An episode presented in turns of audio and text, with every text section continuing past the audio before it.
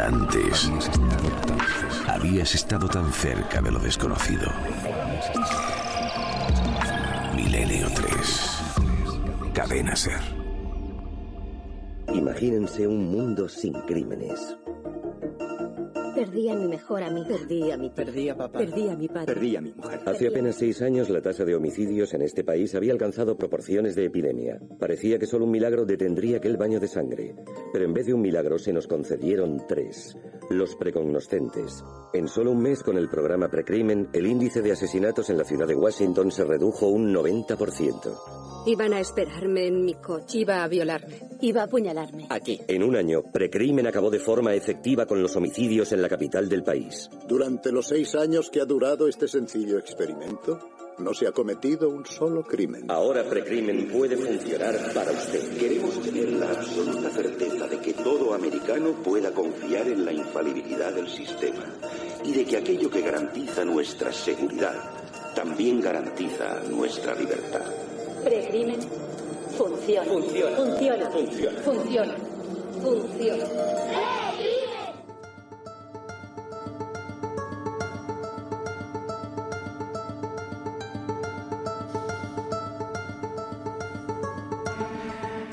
Precrimen funciona. No, esto no era publicidad de, de la cadena Ser. De hecho, esto, eh, yo creo que este corte no es ni mucho menos la primera vez que lo ponemos. Eh, es un corte de Minority Report que mm, la película, como todos sabéis, habla de una división de policía que es capaz de prever los crímenes antes de que sucedan. Todo eso lo hemos hablado durante todos estos años, pues como algo que era técnicamente posible, como algo que se podía hacer mediante tal o cual sistema, que era teóricamente, pero hoy Diego Marañón nos va a contar que esto no es teóricamente posible, sino que a lo mejor se está haciendo en algún sitio. Pero antes de saludar a Diego, hoy es un día raro, hoy es un día extraño, así que eh, en vez de eh, Fermín Agustí, que lo dice siempre, dilo tú, Javier. Bueno, pues que a las 3 y 10 de la madrugada somos trending topic. La verdad que era un tema candente y esta es la muestra. Hombre, pues mira, mi primer trending topic, algo. Enhorabuena, algo es algo. enhorabuena. enhorabuena a todos. Pues eh, Diego Marañón, buenas noches. Hola Santi, buenas noches, ¿qué tal estáis? Eh, ¿Qué me cuentas? ¿Que esto de, del precrimen ya se está haciendo? ¿Que no es ya cosa de ciencia ficción o de lucubraciones de futuristas? Bueno, como dices, llevábamos bastante tiempo hablando de ello, pero al final siempre parecía un poco utópico todavía, ¿no? Parece que ese futuro que Philip K. Dick eh, había imaginado en ese relato corto suyo, en Minority Report, en 1956, nada más y nada menos, eh, era un poco inalcanzable. Pero resulta que esta semana hemos conocido que ese futuro está más cerca que nunca, porque al parecer el Departamento de Policía de Chicago, eso es lo que decían los titulares, ya utiliza un modelo informático de predicción para identificar a los individuos que tienen una mayor probabilidad de cometer delitos violentos. ¿Y qué se desprende de todo esto? Bueno, el resultado de esos cálculos que está haciendo el cuerpo de policía de Chicago es una lista negra, tal cual suena, que se guarda en el más absoluto de los secretos, con más de 400 personas que han sido identificadas por una especie de algoritmo informático como futuras y potenciales amenazas para la seguridad.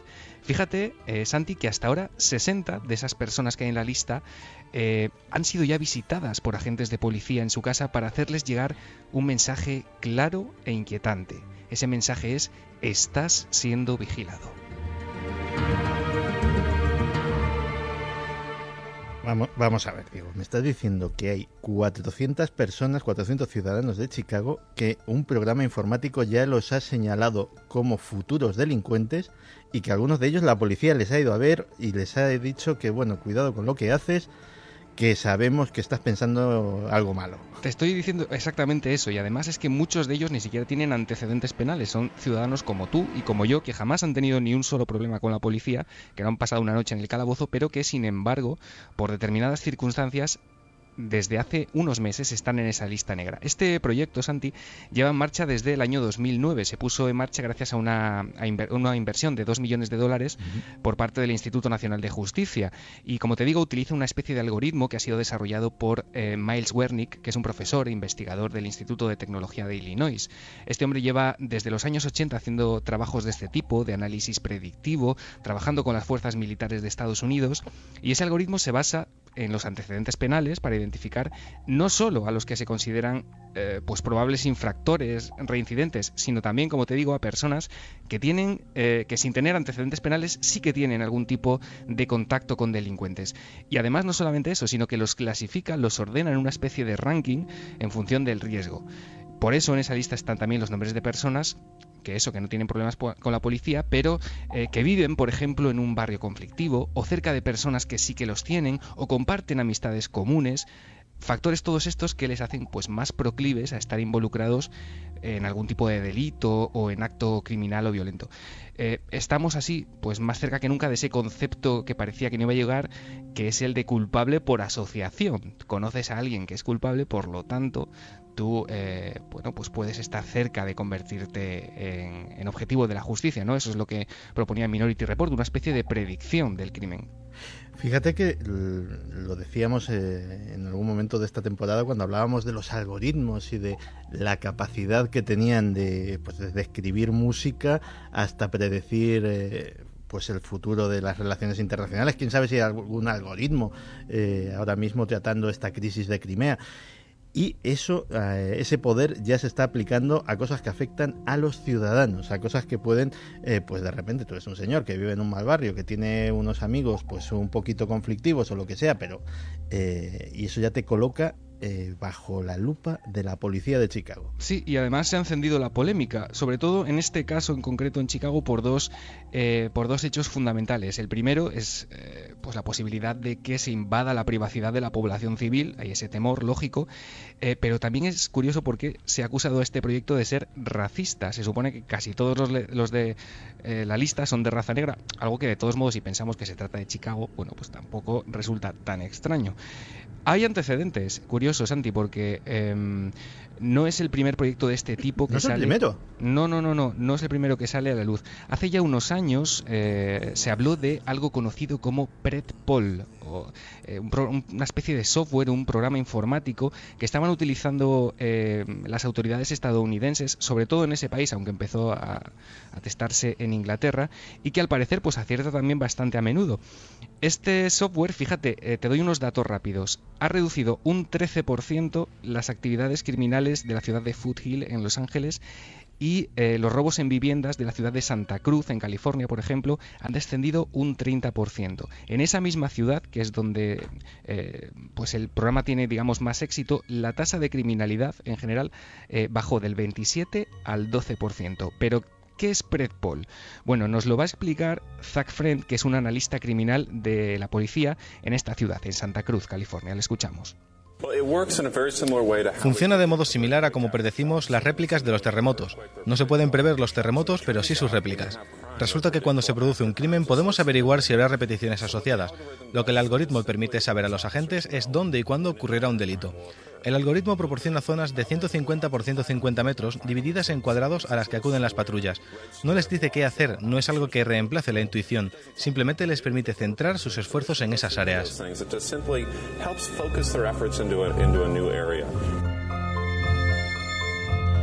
Pues eh, suena bastante increíble. En este caso no se enfoca tanto en los ciudadanos como que mm, señala una cuadrícula y el programa dice aquí va a pasar algo, no sé exactamente qué, pero esto tiene muy mala pinta, ¿no? Sí, efectivamente, son cuadrículas de unos 150 metros por 150, entonces lo que hacen eh, la policía es a partir de los datos que proporciona el programa informático, envía coches patrulla, por ejemplo, y eh, con esa visibilidad de, la presencia policial en ese barrio, se supone que eh, pues asustas de alguna manera a los, a los probables o, previsibles delincuentes para que lleguen a hacer sus, eh, sus acciones pues, criminales o delictivas. ¿no? El programa este también funciona a base de algoritmos han sido desarrollados por las universidades de Santa Clara y por la Universidad de Los Ángeles y lo que hace es analizar estadísticas, lugares, horarios en los que se han cometido delitos previos y los cruza con los datos sociológicos y con patrones de comportamiento criminal. Uno puede pensar, bueno, pero esto puede resultar eh, carísimo. Bueno, pues no, ya verás. Zach Friend, este analista criminal de Santa Cruz en California, nos explica también por qué este software, Predpol, es bastante útil y bastante rentable. Es muy difícil para una persona tener unos patrones a tan largo plazo, sobre todo para un nuevo agente, no es fácil interiorizar un historial. Esto pone todos los elementos sobre el tablero de juego para que al final los resultados sean los mejores.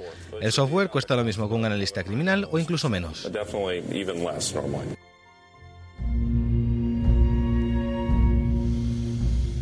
Pues eh, fíjate que en un debate lo hablábamos, que estos, eh, estos algoritmos y estos robots podían eh, ir eh, quitando puestos de trabajo a la gente. Los analistas criminales no tienen que estar eh, de muy enhorabuena en Estados Unidos, ¿no? No, no lo parece. Además es que se está extendiendo una velocidad impresionante. Hay otros softwares de los que a lo mejor hablamos en algún otro momento que ya se están eh, utilizando en más de 70 ciudades de Estados Unidos. Softwares bastante similares a este que se dedican, pues a, por ejemplo, hay uno que se llama te lo digo solamente este, Santi, Shot Spotter, que lo que hace es detectar mediante micrófonos en una ciudad, por ejemplo, recoge el ruido ambiente y si detecta algo parecido a un disparo, envía esa señal a la policía y eh, pues eh, depende de la zona donde se haya escuchado ese disparo, se activan las cámaras de seguridad más cercanas y se intenta localizar al sospechoso antes de que se dé a la fuga. Este sistema, eh, como te digo, ya está en más de 70 ciudades de Estados Unidos y ojo porque está siendo admitido como prueba en diversos juicios.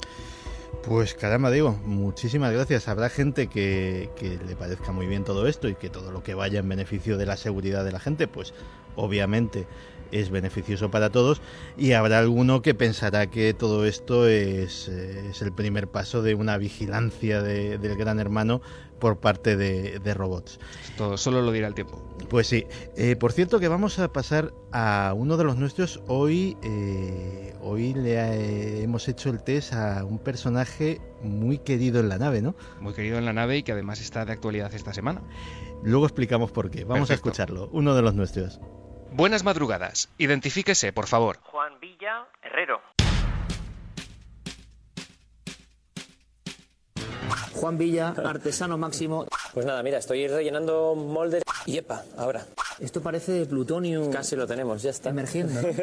Muchos productos químicos y bueno, y epa, ahora.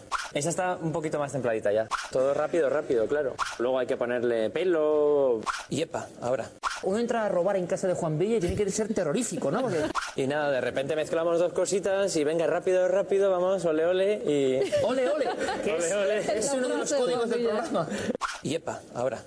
¿Eligió usted al misterio o el misterio le eligió a usted? Pues de todas, todas que me, me eligió a mí, seguro. ¿En qué ocasión lo ha sentido más cerca?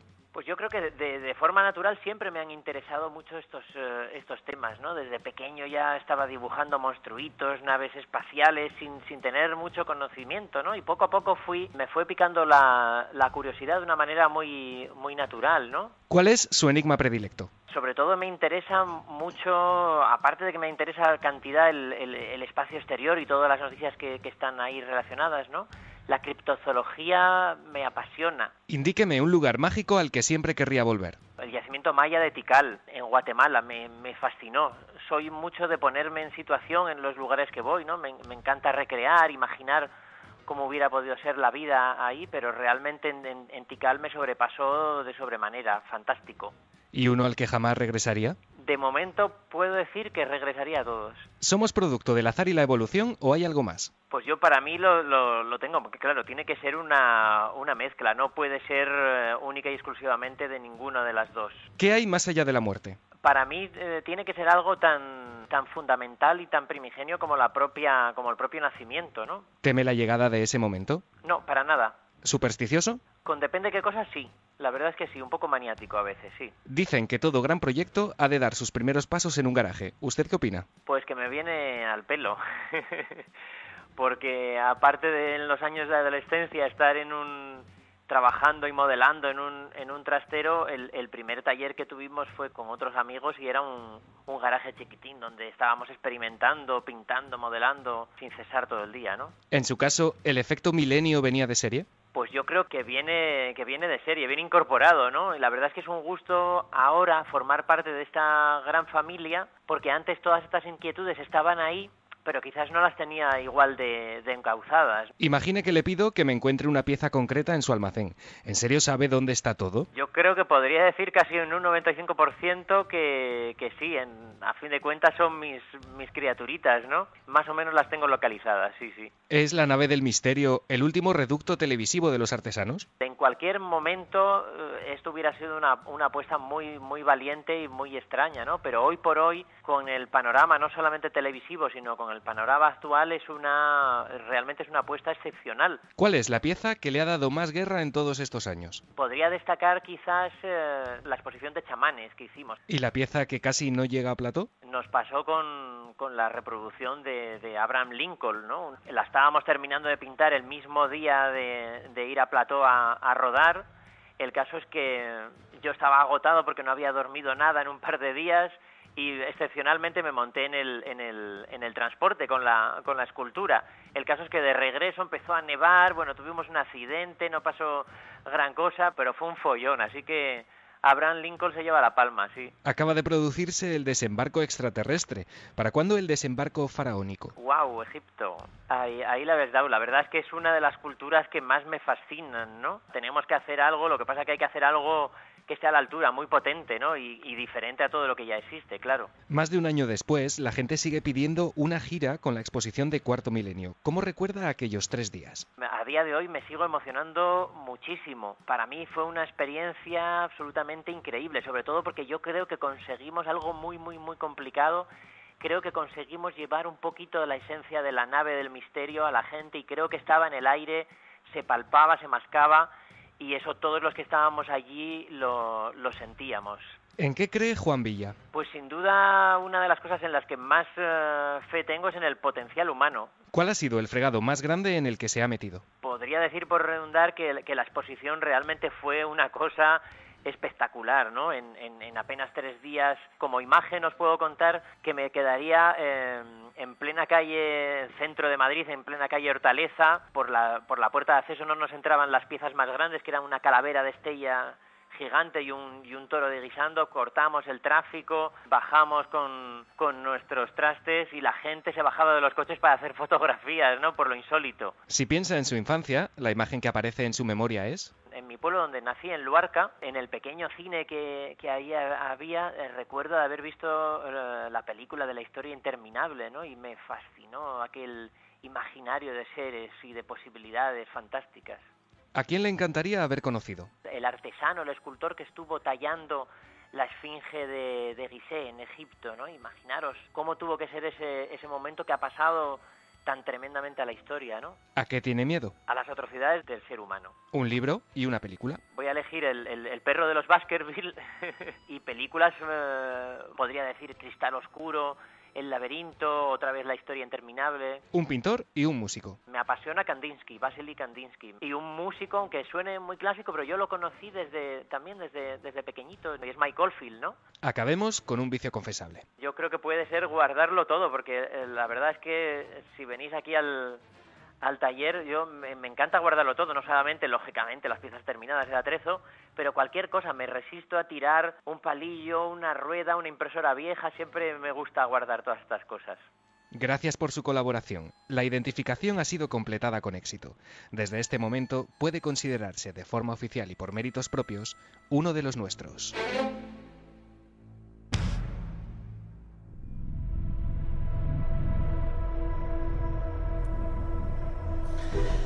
Pues si a mí me preguntasen por un personaje entrañable, o sea, entrañable con todas las letras mayúsculas de los que habitan esta nuestra pequeña comunidad, ese es eh, Juan Villa. Juan Villa, un tipo que desprende alegría, que es el mago, el artífice que plasma en, eh, plasma en materia muchas cosas que forman parte de nuestros sueños, de nuestras elucubraciones, que simplemente le damos cuatro indicaciones, dos fotografías y te hace reproducciones exactas de lo que sea. Y un tipo con una calidad humana extraordinaria. Hay una frase de Juan Villa que nos la ha pegado a todos. Cuando dice ole ole, Ole ole es una expresión muy suya y yo creo que no hay nadie del equipo de Cuarto Milenio que no diga ole ole en algún momento ya de, del día o de la semana. Eh, eh, Diego, eh, decíamos que Juan era, era noticia por... Esa es noticia pues precisamente por ese grandísimo trabajo que hace cada semana en la nave del misterio porque este miércoles eh, Santi, la Academia de las Ciencias y las Artes de Televisión, anunciaba a los candidatos a la decimosexta edición de los premios Iris de televisión. Y eh, Juan Villa junto con Blanca Ricoy están nominados por cuarto milenio a la categoría de mejor dirección de arte. Así que toda la suerte para esos premios que se celebran a finales de mayo. Toda la nave del misterio está con nuestro artesano Pues toda la suerte que se la, se la merecen, no solamente por buenas personas, sino por el magnífico trabajo que hacen eh, y por los grandes profesionales que son, y no porque trabajen en nuestro programa. Eh, Diego, muchísimas gracias. un placer Santi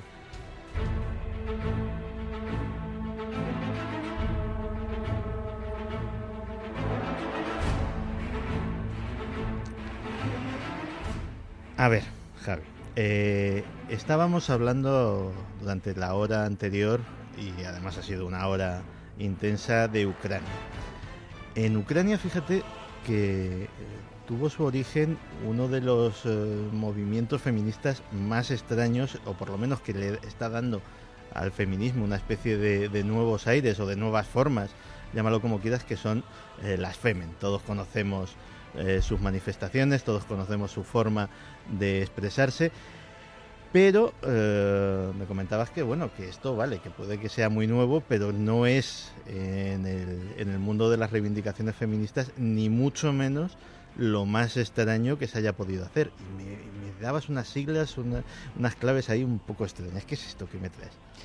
Pues sí, eh, tenemos que viajar, Santi, a 1968, una época convulsa en la que en Estados Unidos la mujer, el papel de la mujer, eh, pues eh, estaba viviendo un momento complicado, ¿no? De hecho, por las calles de Nueva York se repartían manifiestos feministas que decían cosas como la mujer está reprimida, la ideología patriarcal lo abarca todo, la mujer está deshumanizada, sin recursos, solo puede aspirar a un trabajo de mecanógrafa y a cambiarse el apellido de un hombre, su padre, por el de otro hombre, su marido.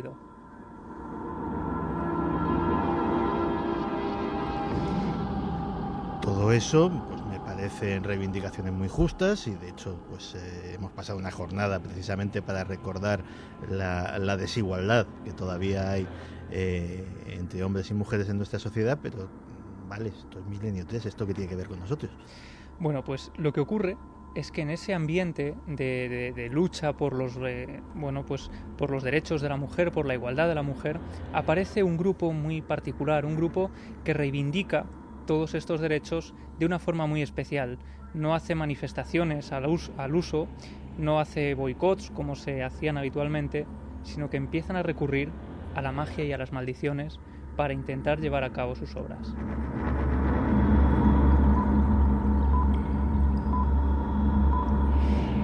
Y deciden elegir un nombre muy particular, Witch.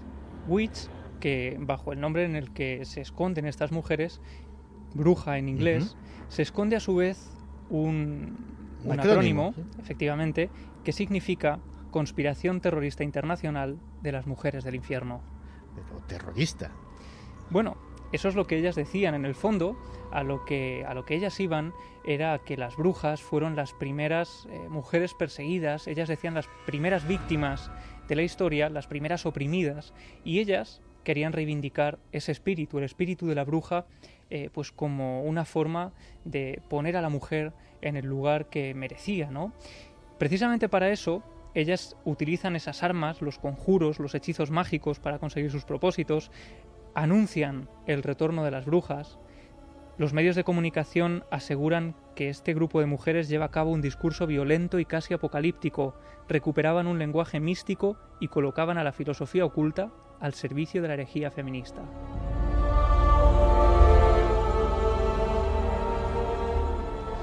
Y tenemos que imaginar, Santi y Clara, una escena. 1968, cuatro mujeres deciden instaurar de forma oficial este grupo.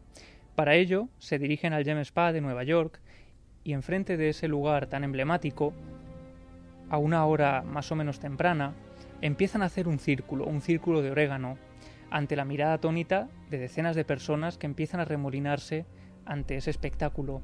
Estas mujeres van vestidas completamente de negro, llevan la cara maquillada de un color blanquecino, casi mortuorio, y se introducen dentro de ese círculo. Empiezan entonces el maleficio. Imagina a toda la gente mirando alrededor a estas cuatro mujeres diciendo a la vez, en el sagrado y más poderoso nombre de Witch, Conspiración Terrorista Internacional de Mujeres del Infierno, nosotras, hermanas brujas del único y verdadero subsuelo, anunciamos nuestra presencia y comenzamos nuestro hechizo.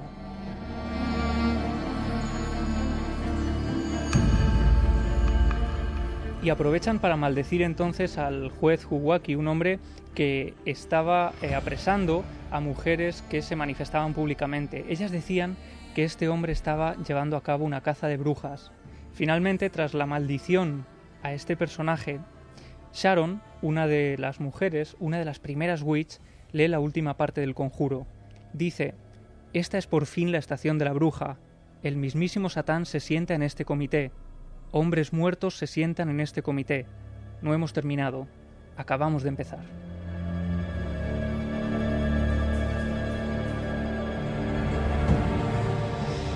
Y puede parecer que en realidad estas mujeres estaban haciendo un papel para aparecer en los medios de comunicación.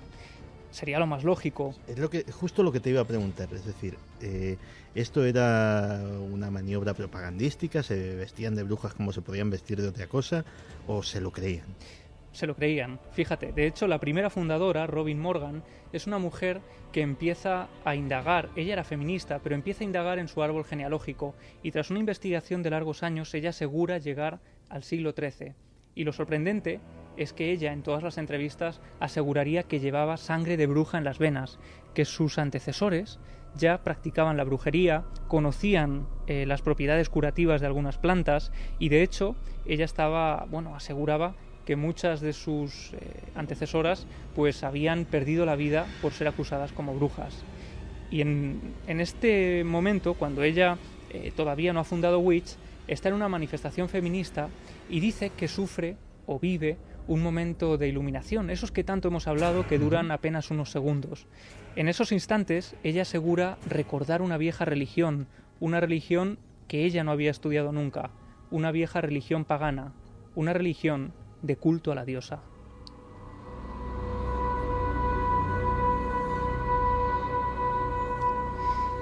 Y es entonces cuando esta mujer, Robin Morgan, decide agrupar a una serie de mujeres que se consideran brujas para llevar a cabo estas reivindicaciones.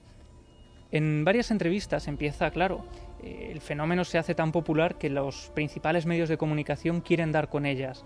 Lo sorprendente es que no todos lo consiguen y que existen fotos contadas de estas mujeres, hasta tal punto que algunos medios bautizaron sus apariciones como apariciones fantasmales. La revista New York Times Magazine llega a utilizarlas en portada para hablar de la historia brujeril en Estados Unidos, es decir, que empiezan a tener una gran importancia. En solo un año, porque sus actuaciones duran poco más de un año, pues llevan a cabo todo tipo de, actos, ¿no?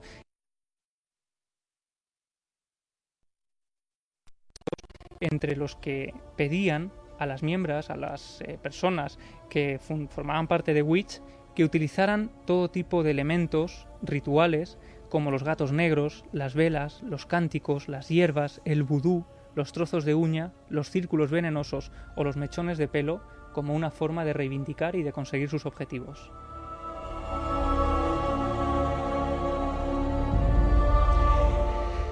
¿Y sabemos de más acciones eh, de estas multitudinarias eh, que hubiesen llevado a cabo? Una de las que más repercusiones ha tenido a lo largo de, los años y que ha sido recordada porque de ellas hay muy poca información es el, acto que llevaron a cabo en contra del sistema financiero. Deciden reunirse para atentar contra Wall Street, deciden mandar una maldición a Wall Street y se reúnen en la noche de Halloween del año 68, de 1968. Estas mujeres, un grupo de mujeres enlutadas, decide reunirse frente a la sucursal del Chase Manhattan Bank y cuando cae la noche empiezan el aquelarre. Lo que el diario Rat describió como estas mujeres, con los ojos cerrados y las cabezas agachadas, invocaron un hechizo de las brujas argelinas mientras anunciaban el próximo hundimiento de la bolsa. podría parecer algo anecdótico. Sin embargo, a mucha gente le supuso un auténtico quebradero de cabeza cuando al día siguiente la bolsa cerró con una caída de 6,5 puntos. Me lo temía.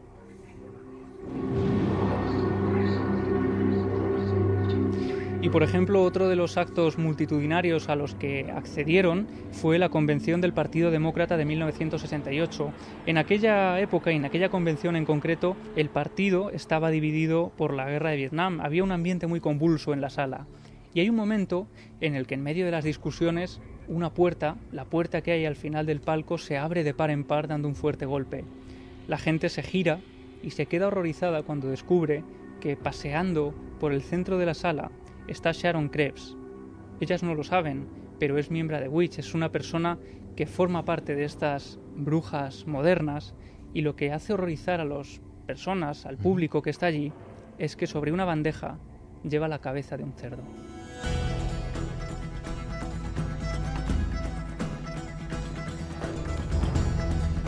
No será esa foto que me has enseñado antes. Efectivamente, esa es una de las pocas fotografías que quedan registradas de las acciones de estas mujeres.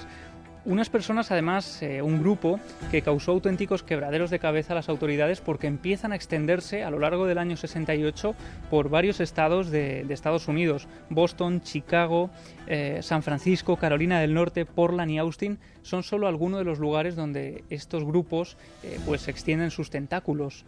Unos tentáculos a los que algunos medios definieron como grupos de mujeres reunidas en secreto con el objetivo de conspirar contra el mundo. Y, sabemos qué fue de ellas. Eh, ¿Esto ha tenido alguna repercusión? ¿Ha tenido alguna continuidad eh, en el tiempo? ¿Se les puede seguir la pista hasta hoy o, se disolvió en algún momento? Pues fíjate, sus actuaciones eran tan incómodas que las autoridades tomaron cartas en el asunto de manera muy rápida. Como decimos, duraron poco más de un año.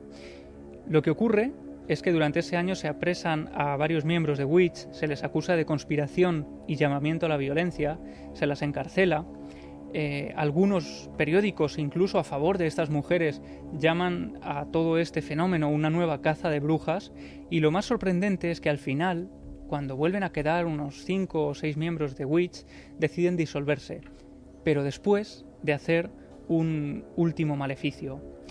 Otra vez en la noche de Halloween, esta vez del año 69, las últimas Witch se reúnen en una plaza de Nueva York y lanzan la maldición, diciendo nuestra hermana justicia se encuentra encadenada y atada.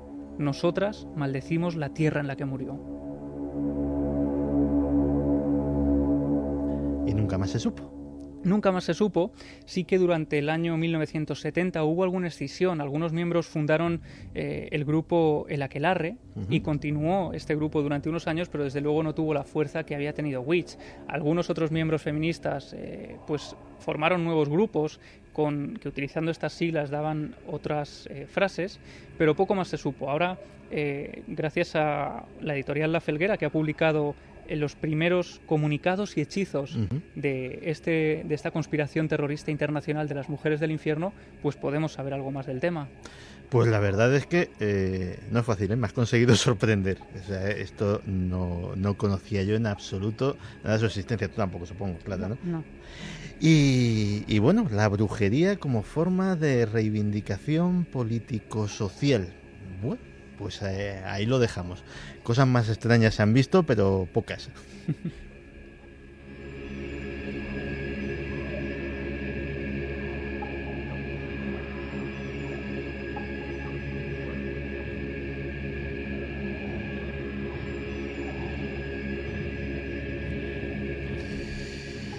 Y esta noche es de esas noches en que parece que los hados se conjuntan para que prácticamente todo lo que hablamos tenga algún tipo de, de lo que llamamos los periodistas de una percha, de, una, de un precedente en las noticias.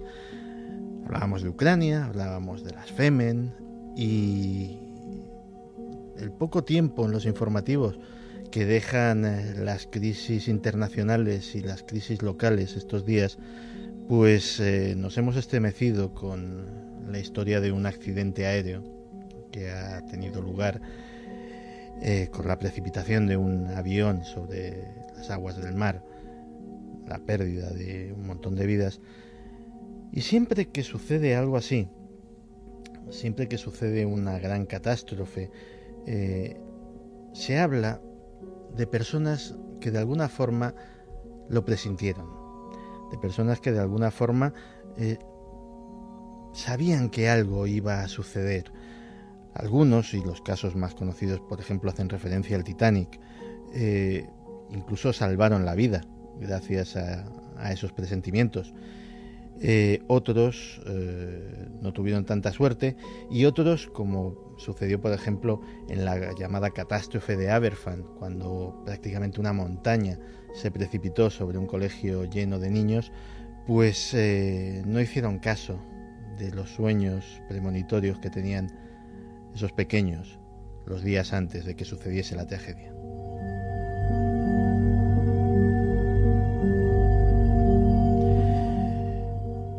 Vamos a escuchar un sonido que nos va a traer a una fecha terrible dentro de la historia reciente de la ciudad desde la que os hablo, de Madrid. Sucedió en el aeropuerto de Barajas cuando el día a día normal, el ir y venir de los aviones, de los pasajeros, se vio interrumpido por algo inesperado y terrible. Fuerte explosión a la Terminal 4 de Barajas. Vamos a activar los colectivos.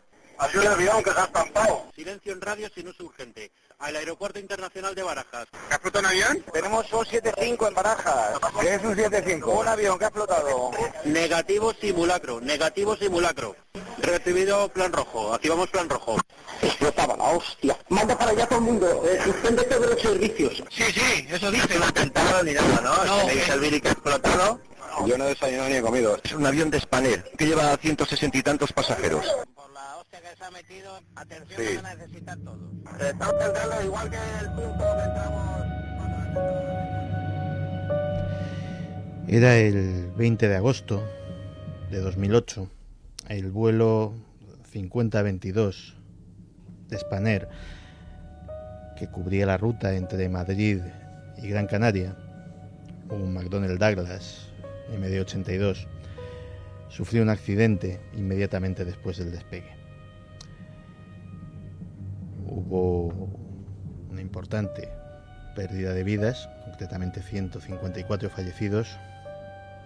18 personas resultaron heridas y salvaron la vida de forma casi milagrosa, eh, habiendo ocupado algún asiento de, ese avión. Pero, Clara, a pesar de lo trágico de- del asunto, eh, hay otras historias. También aquí hay un componente que hemos eh, extraído de tu archivo, un componente que nos habla de esas premoniciones, de esos presagios de que algo terrible podía estar a punto de suceder. Sí, claro, porque eh, cuando ocurren estas cosas, evidentemente, lo primero que de lo que se habla es, mm, por supuesto, de las víctimas, de la situación en la que quedan. eh, luego se hacen las preguntas, ¿no? ¿Qué ha pasado? ¿De quién es la culpa?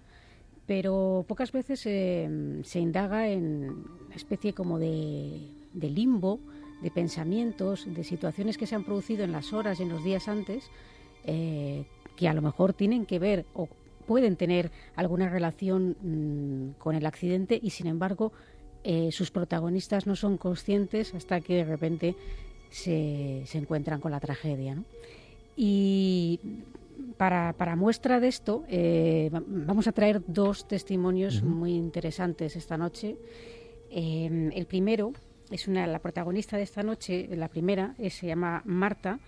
Eh, ella era azafata de, de Spanair cuando se produjo el accidente y mm, aunque ella no estaba en el avión, tenía que haber estado. Vamos a luego explicar este por qué, ¿no?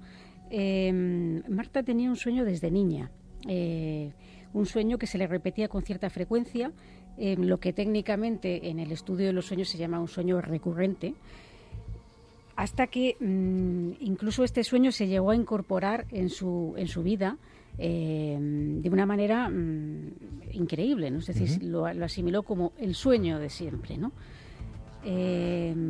Tenía sus variantes, pero el, desenlace era siempre el mismo y ella misma nos lo va a contar.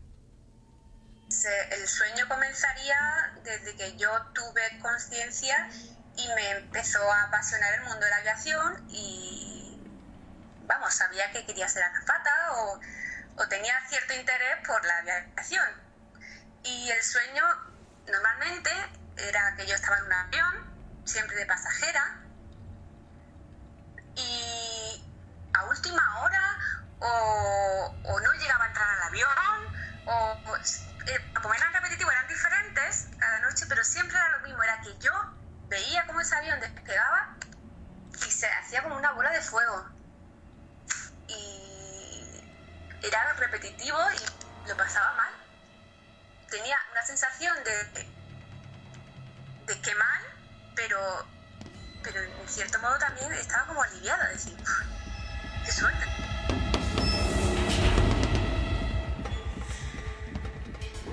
Fíjate que yo soy el, el primero que cuando he tenido un sueño presuntamente premonitorio, mm, de una forma un poco inconsciente, me he dedicado a desafiarlo. O sea, no hablo de mi experiencia personal.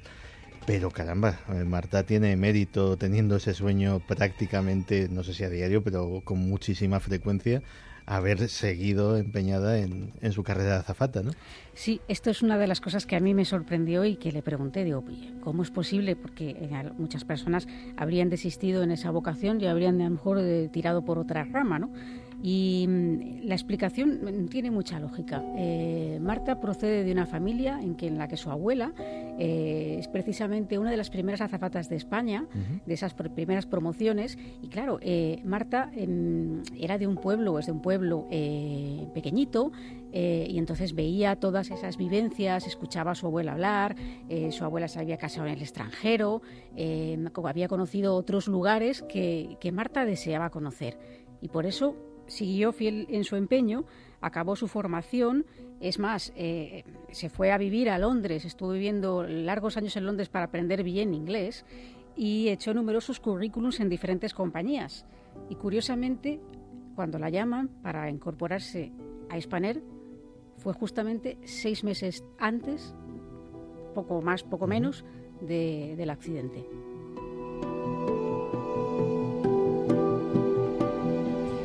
Me decía que ella, mmm, aun pese a lo que le, gustaba volar, lo pasaba especialmente mal eh, durante los despegues, porque como ella decía que en lo que veía en su sueño o el desenlace final era que el avión a la, hora de despegar se convertía en una bola de fuego, ¿no?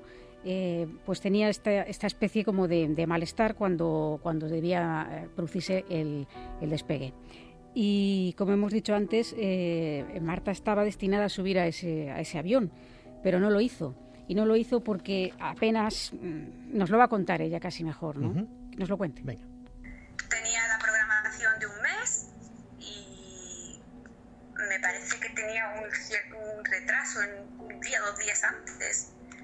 Y te cambia la programación y ya no vas a ese sitio, vas a otro. Necesitas descansar X hora y no fui.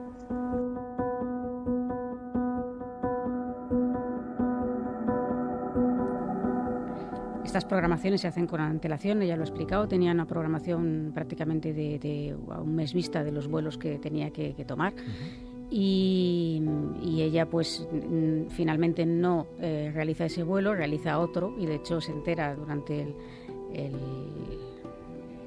mientras estaba volando eh, de vuelta al volver pues se entera de lo que ha pasado, ¿no? Y supongo que la noticia devastadora, ¿no? Eh, además, date cuenta que ella conocía a, claro. a varias de esas personas que eran sus compañeros de, de tripulación. ¿no? Yo la verdad es que mm, tengo que agradecerle desde aquí que, que, nos haya dado este testimonio, pero no es el único, uh -huh. porque ahora hay otro testimonio todavía mmm, más inquietante por la cercanía de, de ese suceso y porque no sabemos muy bien cómo funciona realmente nuestra mente ni nuestra forma de pal el pálpito, de la forma de sentir las cosas. Eh, además, curiosamente, la persona que, que, nos da este testimonio, eh, Fernanda Palomino, compañera de profesión, periodista, uh -huh. y además eh, muy vinculada a, a, la nave del misterio, Em, bueno, ella tiene una hermana gemela idéntica que es eh, médico del SAMUR y que ese día tenía previsto volar junto con su marido, conductor de ambulancia, de ambulancia del SAMUR, y la hermana de este eh, en, en, el vuelo famoso de Spanair. Eh, claro, Fernanda estaba disfrutando de un caluroso día, hablamos de un día veraniego, de un día mm, que, en fin, que, que, estaba haciendo pues sus cosas, en, eh, disfrutando un poco de, del tiempo libre con su hijo, eh, cuando de repente sintió algo muy extraño, algo que le hizo removerse absolutamente por dentro y que mm, le hizo cortar toda esa actividad eh, festiva.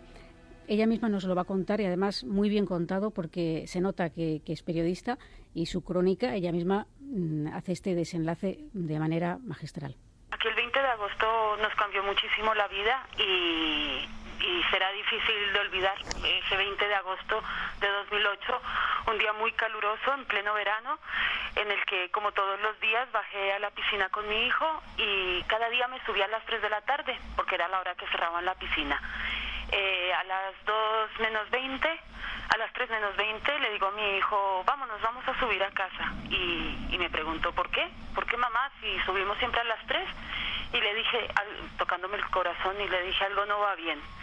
Subí a casa y, y bueno, como siempre yo como, como lentísimo, y esta vez comí rapidísimo, me puse enfrente del ordenador y me, me dejó la piel de gallina cuando, cuando vi el titular tragedia aérea en Barajas. Ese día para mí, o sea, yo no jamás lo voy a olvidar porque empecé a sentir que mi hermana iba en ese avión. Mi marido me preguntaba, ¿pero cómo sabes que va ahí? Le dije, porque me lo dice algo. O sea, yo tuve ese, el presentimiento de que mi hermana iba en ese vuelo, iba por la casa como zombie, eh, paseándome y, tocándome el pelo, pregunta, diciendo, mi hermana iba en ese vuelo. Pasó una hora y de repente sonó, sonó el teléfono y, y era mi hermana diciéndome que iba en ese avión, pero que estaba bien. Y, y bueno, no es la primera vez que como gemela me ocurren estas, estas pre, especie de premoniciones.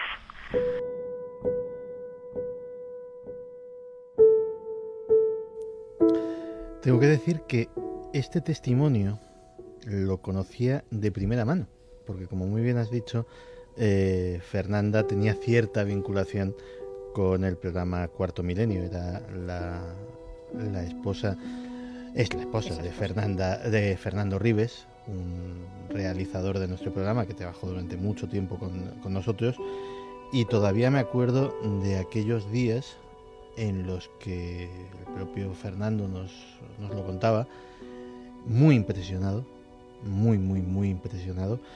Y, y realmente, pues, eh, es curioso porque no sabía, eh, yo no sabía que tú tenías ese testimonio y, y cuando lo he, lo he, escuchado antes del programa me he quedado muy, muy sorprendido, precisamente porque ya era una historia que había conocido, ya te digo, de primerísima mano. ¿no? Sí, pero ella quizá no en ese momento no estaba preparada para uh -huh. hablar, estaba todo muy reciente. Y ahora que ha pasado un tiempo, pues eh, Fernanda nos ha contado esto. Y bueno, hay que decir que desgraciadamente, su, a pesar de que la, la, buena noticia es que su hermana salvó la vida, como hemos dicho antes, eh, viajaba con, con, su marido y con el hermano de su marido, de su marido con -huh. la, la, hermana de su marido. Y ella falleció desgraciadamente en, en ese accidente. Eh, no es la primera vez que le ocurre un presagios relacionados con, con, su hermana, digamos, de Fernanda hacia su hermana, porque en cambio su hermana hacia Fernanda no, no, no tiene ese tipo de, de, vivencias, ¿no? Pero también me refirió un detalle que, que le había contado su hermana, que mmm, tuvo un sueño antes del accidente en el que eh, se veía inmersa en un accidente eh, de aviación y todos a su alrededor estaban muertos Únicamente ella era la que se salvaba de todo aquello.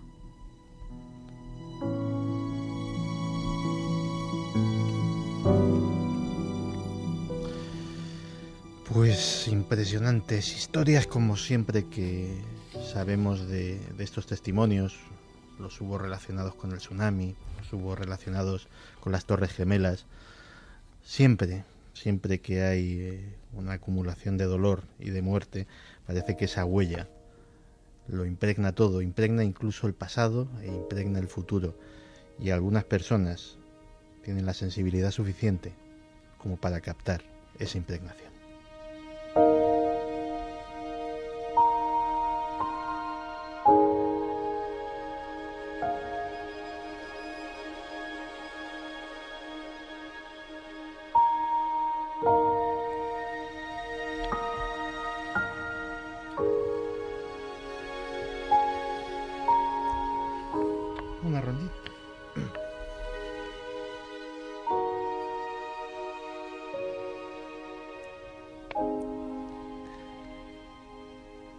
Siempre que me quedo a los mandos de la nave hago alguna. Esta me ha, ha sido la vez que me ha tocado. Eh, Javi, eh, que hemos tenido eh, brujas eh, de nuevo cuño, premoniciones, precrimen. Yo creo que nuestros oyentes tendrán muchísimas cosas que Te voy a hacer decir, un ¿no? mix porque hay muchísimo, muchísimo que decir. Dark Boss, por ejemplo, a quien le mandamos un abrazo, que se le ha ido un viejo amigo, su perrito, Vaya. Hades, además, pues eh, un abrazo fuerte. Dice, por Dios, que alguien le asegure las manos a Juan Villa. Ese talento tiene que estar a buen recaudo. A buen recaudo lo tenemos. Sobre el tema de, de- bueno, de, de Juan Villa hay muchos mensajes. eh, pues bueno, él transmite ¿no? lo, que, lo que es al final, esa buena sensación, ese buen rollo que, que tenemos todos los eh, compañeros de la nave del misterio con él. Eh, dice también, por ejemplo, sobre el tema que contaba Diego Marañón, pues a saber si ya todos somos vigilados por un gran hermano y sin participar en realities eh, televisivos, decía Nefertiti. Francisco Linares, sí. De hecho, a todo esto que decía Diego, hay una polémica muy importante en Estados Unidos, por ejemplo, porque en determinadas ciudades le están poniendo micrófonos a las farolas. Con lo cual se puede oír las conversaciones de la gente que pasa o de que se queda por ahí. Y la gente ya está muy mosqueadita con eso. Bueno, ya tenemos los teléfonos móviles que Sí, a saber... ya, ya llevas un micrófono y una cámara y un montón de dispositivos y un GPS encima como para que encima te vigilen más. Yo creo que ya con eso basta. Claro, y fíjate, de ahí va el, el mensaje de Francisco Linares que decía, ya saben lo que hacemos por internet, así que esto de vigilar a la gente ya se hace. Y bueno, hay mucho, mucho mosqueo por ese tema, eh, de, de todo lo que nos están espiando. Hay un último mensaje de Xavi que decía, a Iker se le ha acamachado la voz y a Carmen Pérez campeado. ¿Esto qué es? Bueno, esto es el final de, de Milenio 3, de Milenio 3 muy rarito. Eh, prometo que volveremos a la normalidad la semana que viene. Y nos vemos eh, mañana, nos vemos mañana a las 22.45 en Cuarto Milenio con otro tema de máxima actualidad, esa eh, test de la verdad que se le ha hecho a Miguel Carcaño y que bueno, vamos a analizar si alguien se puede meter de verdad en nuestra mente. Nos vemos la semana que viene.